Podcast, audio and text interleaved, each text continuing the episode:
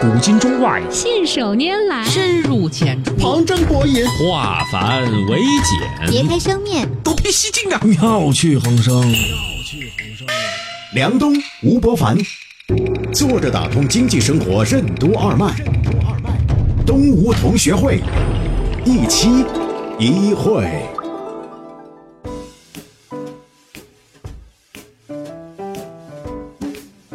坐着打通经济生活任督二脉，大家好，欢迎收听今天的东吴同学会，我是小梁，对面是老吴，老吴你好，大家好。想来我们节目也差不多十年了，以前听我们节目的差不多大学生啊、研究生啊，现在也是三十四五岁了，十年、十一年过去了。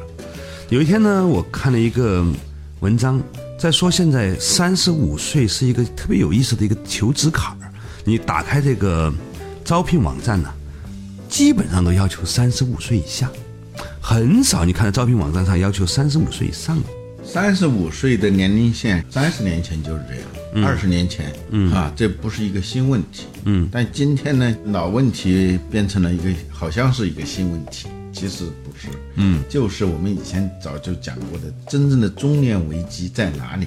嗯，就是你的成本越来越高，机会越来越少啊，你的能力的可塑性越来越小。啊，然后在原有的路径上，你的积累又不够，就会导致这样一个问题。这个在产品领域一样的，就是你的附加值低，然后成本又上涨了，那你在市场上的竞争力就下降了。这就是这么一个很简单的问题。什么是所谓的三十五岁现象？为什么说中年是一个山坳上的年纪？什么是一个人的能耐？为什么说一个人生存空间的大小是由他能力的上限和耐力的底线决定的？什么是所谓的复原力？欢迎收听东吴同学会，本期话题：职场复原力。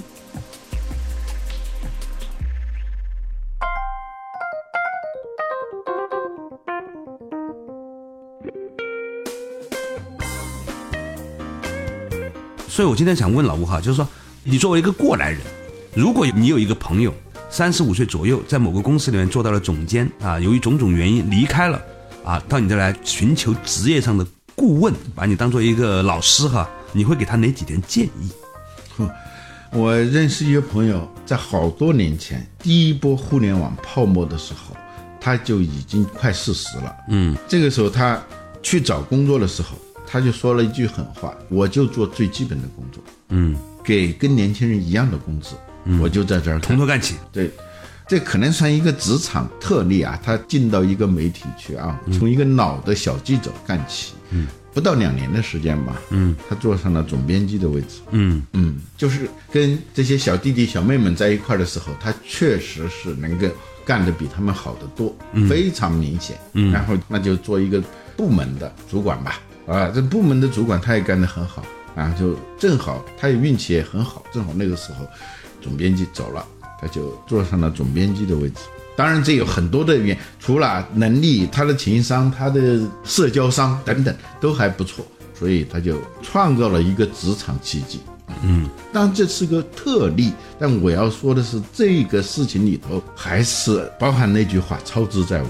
啊，说起来会招致吐槽的啊，嗯操之在我，有那么简单吗？总编辑只有一个，这个没有任何的普遍性，但有一个普遍性，就是如果你真的是有能力的话，嗯，你不怕位置低，不怕从头再来啊。这种中年危机或者叫山坳上的年龄啊，山坳就是这座山到那座山之间的低谷啊，那个低谷的，处在这个平台上了。嗯，你再往上爬呢，好像腿都迈不动的，至少不是像年轻人那样健步如飞的爬上去的时候。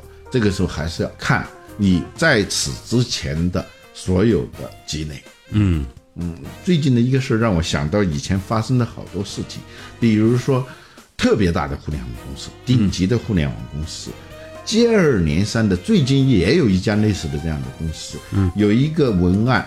出来第一版被人骂，出来第二版又被吐槽。嗯，大家就在想，这么大的公司，这个文案写的这么糟糕。有人解释说，这可能他们用的那个年轻人吧，嗯啊，他们也不太擅长这个东西啊，就弄巧成拙的那种文案啊，就是有一个是这样的，就是说，据说黑芝麻能够让头发黑啊，我有从来不知道这个有没有道理啊，反正是做这么一个广告啊，你每天一颗黑芝麻丸儿就和三千烦恼丝说再见啊，他说的，你初看上去是。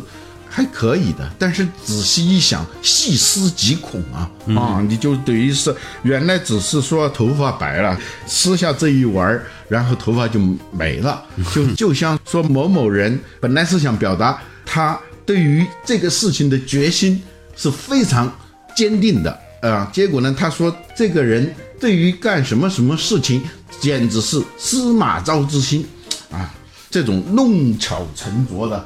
能力还是薄弱，所以你后面举的这个例子，你觉得是一个年轻文案写的，中老年朋友应该不至于写这样的文案。不是，呃，如果是中老年朋友，如果是 三十五岁以上的中老年，哇，对不起啊，我们这是老年朋友啊。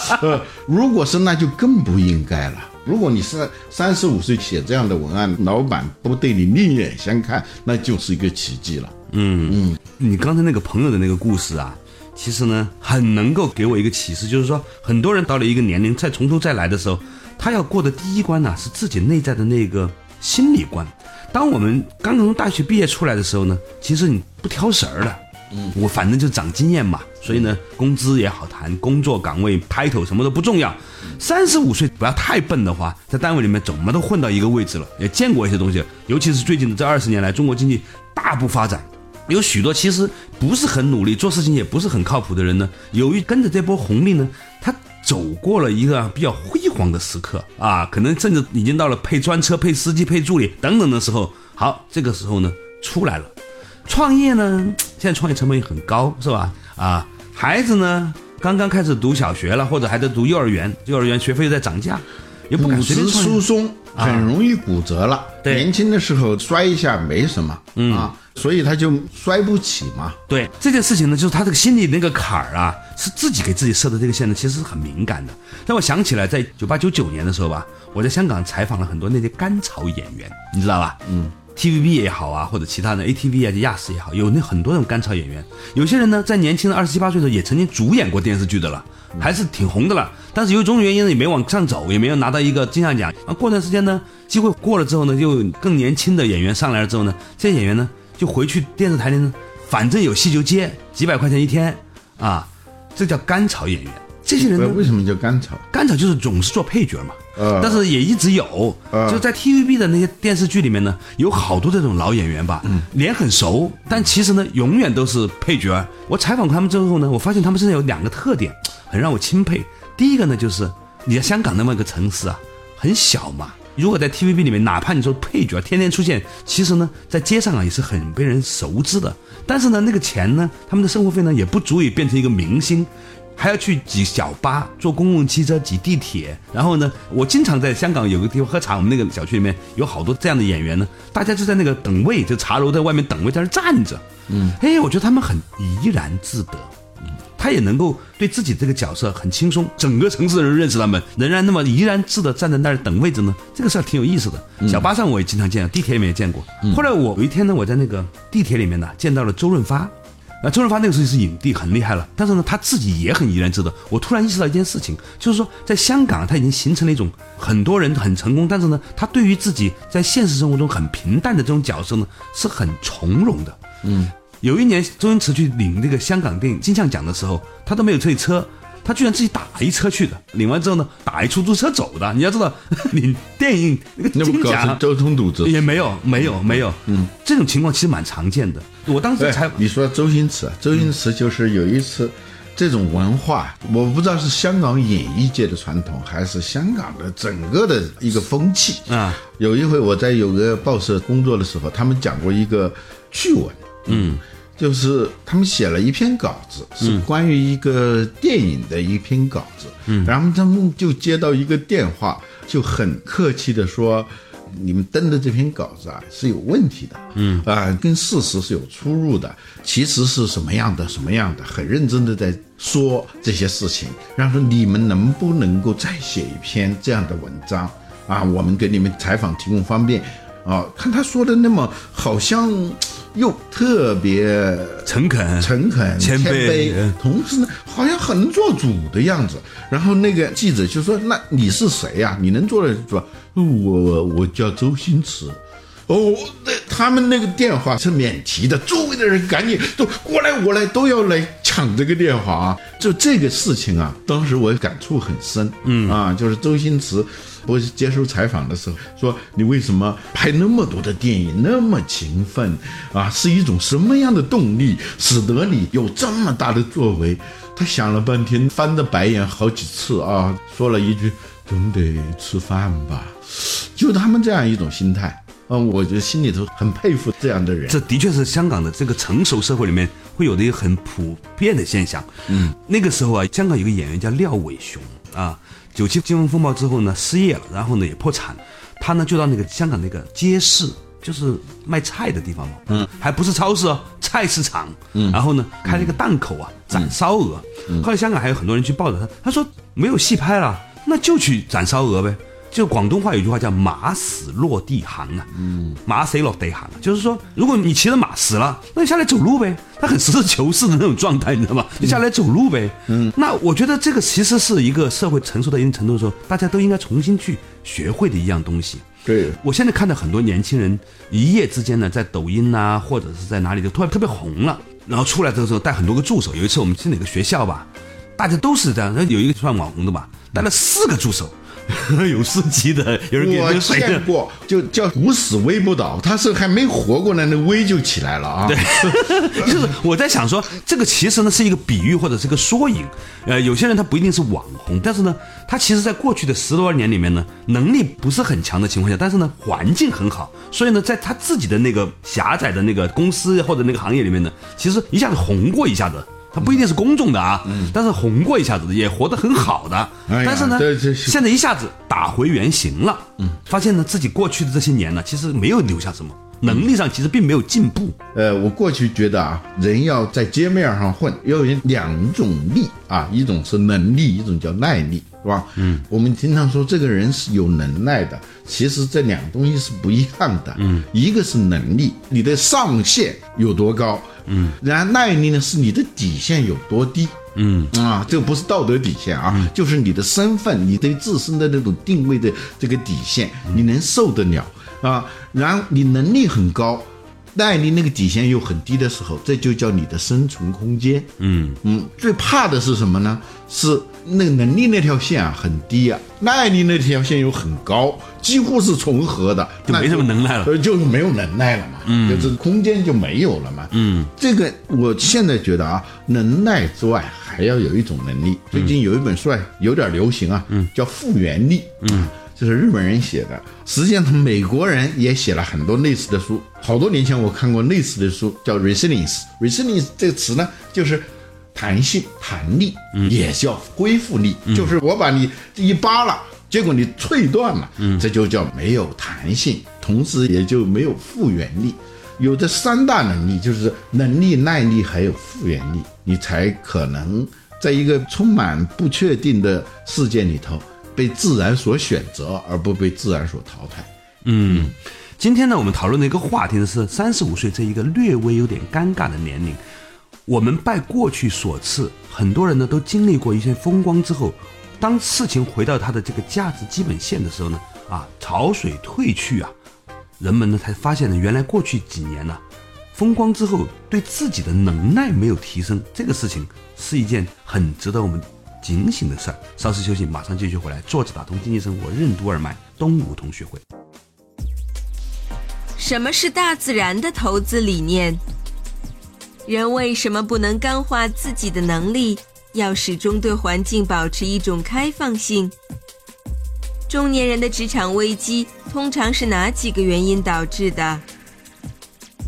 人为什么应该有意识地为自己的职业生涯规划第二曲线，甚至第三曲线？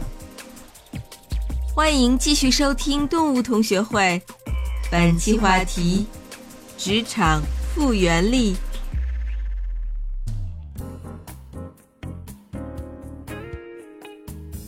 作者打通经济生活任督二脉，大家好，欢迎收听今天的东吴同学会，我是小梁，对面是老吴，老吴你好，大家好啊。今天呢，我们作为两个老年朋友吧，呃我已经四十四五了啊，还有一个比我更资深一点的，在讲一些中年朋友的事情啊。那现在的情况呢，就是说，一个人如果到了三十五岁的时候，由于种种原因，工作上出现了一个闪失，或者需要换跑道的时候，他的心态该如何调整？嗯嗯，你可以看呢有三种曲线，嗯，一种曲线呢就是往上走走走走，一条抛物线啊，然后把辉煌顶点。然后开始往下滑，我们一般叫中型曲线啊，就是倒扣在那儿的一口钟啊。企业的生命周期，一个人的职场的生命周期可能会有这么一个过程，但是还有一种曲线呢，就是它一直往上走，嗯，走到像查理芒格啊，他一直走到九十五岁，还在那个上沿的那条线上，你不知道那个顶点在哪啊，那就是有一种持续进化啊，终身学习，而且还有一个运气也比较好啊，还有一种呢。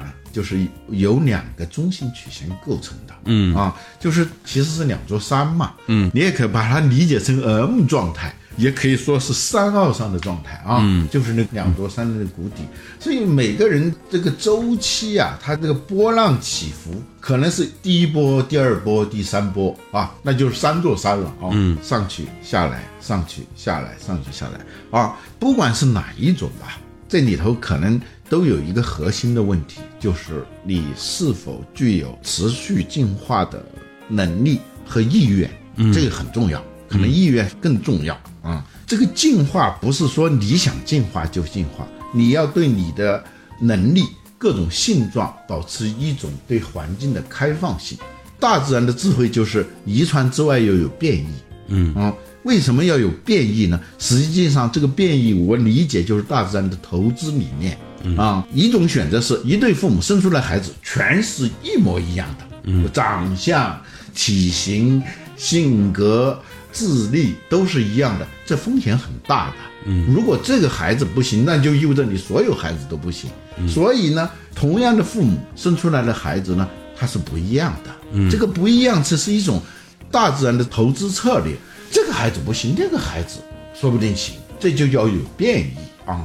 这个变异其实是对环境的一种开放性，我们的能力也应该具有这样一种针对环境的这种开放性。嗯，就是不要刚化、核化你自己的能力。嗯，哎，我们讲戴尔的时候讲到这个问题，如果你的能力特别强，但是很单一的话，那么一旦环境有变，你就会面临断崖式的下跌。就让你的能力具有多面性，嗯，不要假定你一辈子会干这件事情，你要问一问，十年以后我所做的这个事儿还存在不存在？嗯啊，哪怕是我的能力很强，能持续精进，但是人活着，行业没有了，这也是一个问题啊。如果行业没有了，我这个能力能不能够马上移植到别的行业？有没有一种可移植能力？这就是一个很重要的问题了。啊，还有呢，就是耐力啊，就是始终要保持一种把自己放在一个不是那么重要的一个位置上，不要自己绑架自己。嗯，呃，我觉得吧，很多人呢都觉得自己到三十五岁的时候啊，没有什么可能学习的了。哎，那个时候学习没用的。呃，恰好我不这样认为。那我我说的不是说三十五岁不要学习了，就是你要。及时抱佛脚的这种学习来应对这种状况已经晚了。你这个时候，你跟年轻人是一种不对称竞争。嗯，他三天学会的，你一个月都学不会。就是用丰田生产方式的概念，叫在问题发生之前解决它。嗯，在次品出现之前消灭次品啊，那你就要有这样一种终身学习的概念，不要假定能够兑现你能力的这个场景是永恒的。嗯，我想讲的是另外一个角度的事情，就是有一些朋友呢，到了三十五岁突然被甩出职场之后呢，很慌，然后呢，说我到底是赶紧找份简历呢，还是创业呢，还是怎么样？他考虑这些问题的时候呢，一个是面子问题，一个呢是过往的这些经历的问题，本质还是个自己心理的问题。我认识一个朋友呢，他真的是在三十五岁以后重新去学了一个新的东西，他去学做厨师，然后出来之后呢，从做厨师开始做起，居然呢，慢慢慢慢的，因为他比较成熟嘛，沟通也比较强，很快呢，他变成了一个厨师长。其实呢，三十五岁还是一个很年轻的时代的，可以重新学会很多技能了。关于这个中年这个转换这个问题呢，我问过两个我的老师，他们都给我一个很有趣的答案。一个呢是蔡澜先生，蔡澜先生说，首先你得有一项快乐，一个乐趣。他年轻的时候是做电影的，天天邵氏影业。但是呢，小的时候呢，因为他们家的阿姨啊做饭很好吃，所以小的时候呢，他对于食物的鉴赏力是很强的。他是到中年以后，后来才开始转型成为一个美食的达人的。刚开始的时候不是这样的。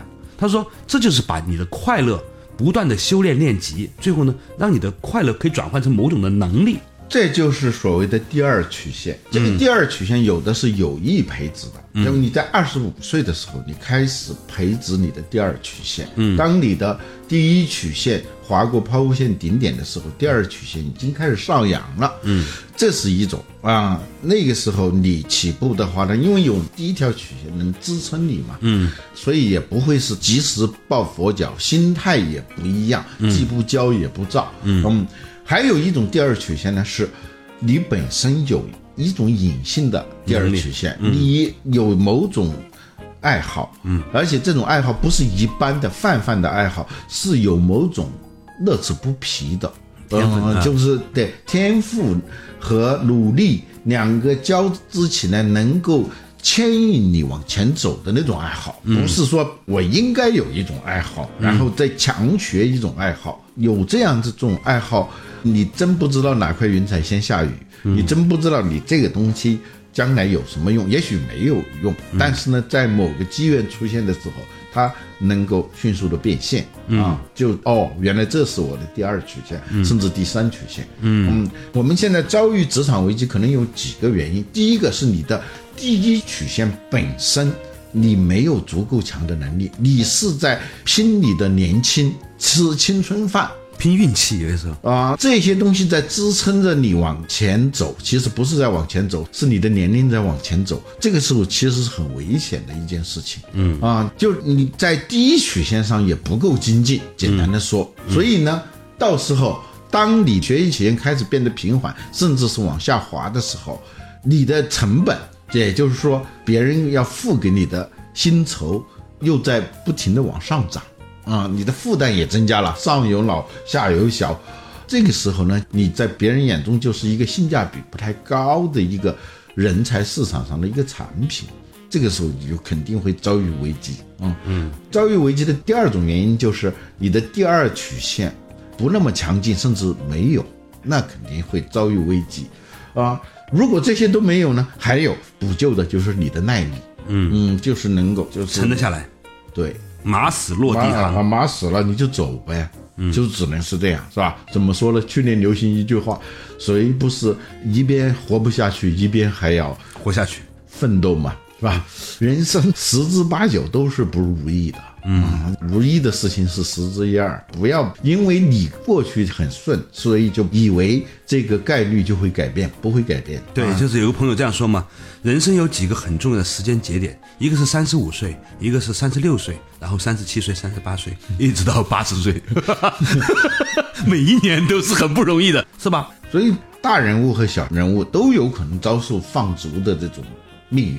对啊，放逐呢，它其实是一个完全脱离了你原有的优越的环境。嗯啊，你在这个环境里头，你什么都不是，啊，甚至是在这个环境里头呈现的价值是残值。不是残值，是零值或者是负值啊。比如说，你特别会动笔杆子啊，嗯，然后突然把你弄到一个地方是不需要笔杆子，只需要扛锄头的那个环境下，那你手无缚鸡之力的时候，你是负值，嗯，这就是一种放逐状态。那我们这种小人物也会遭遇这种放逐的，嗯，那处于这种放逐就是一个让你清醒啊，就是认识你是谁，嗯，他是给你这样一个机会。第二呢？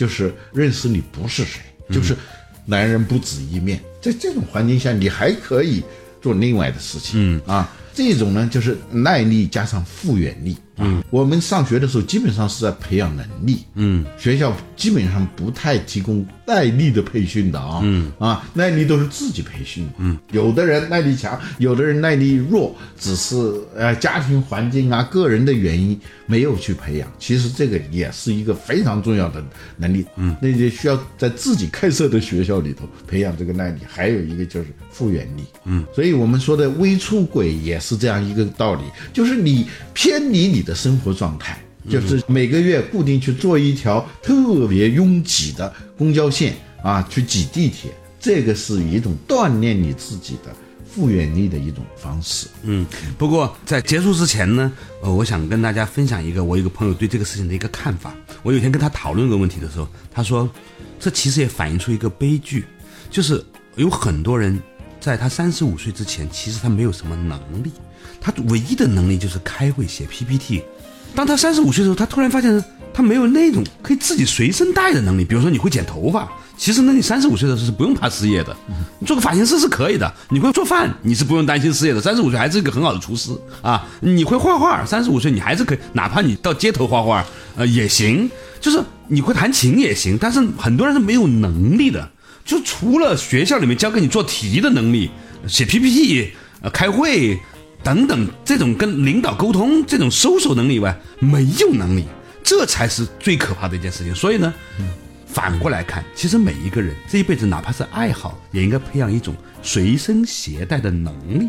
这个能力呢，对内可以滋养自己的寂寞啊，哪怕不把它当成一个工作，它这也是个快乐。对外呢，万一有一天没别的事儿干的时候呢，把这一个快乐和能力呢提升一下呢，可以变成一个一技傍身的东西啊。这件事情呢，其实真的蛮重要的。这个就是最近在流行说什么不同人的两会啊，成功者的两会是业务会、培训会啊，不成功的两会是这也不会那也不会啊，奋斗者的两会是这个要会必须会啊。当然这说起来容易，其实做到很难。我觉得应对这种迟早可能发生的危机的最好的方法是在这个危机发生之前提前消除这个危机。嗯啊，当然了，大家心态也要放下来。其实呢，你可以把它当做是一次自己生命的重生。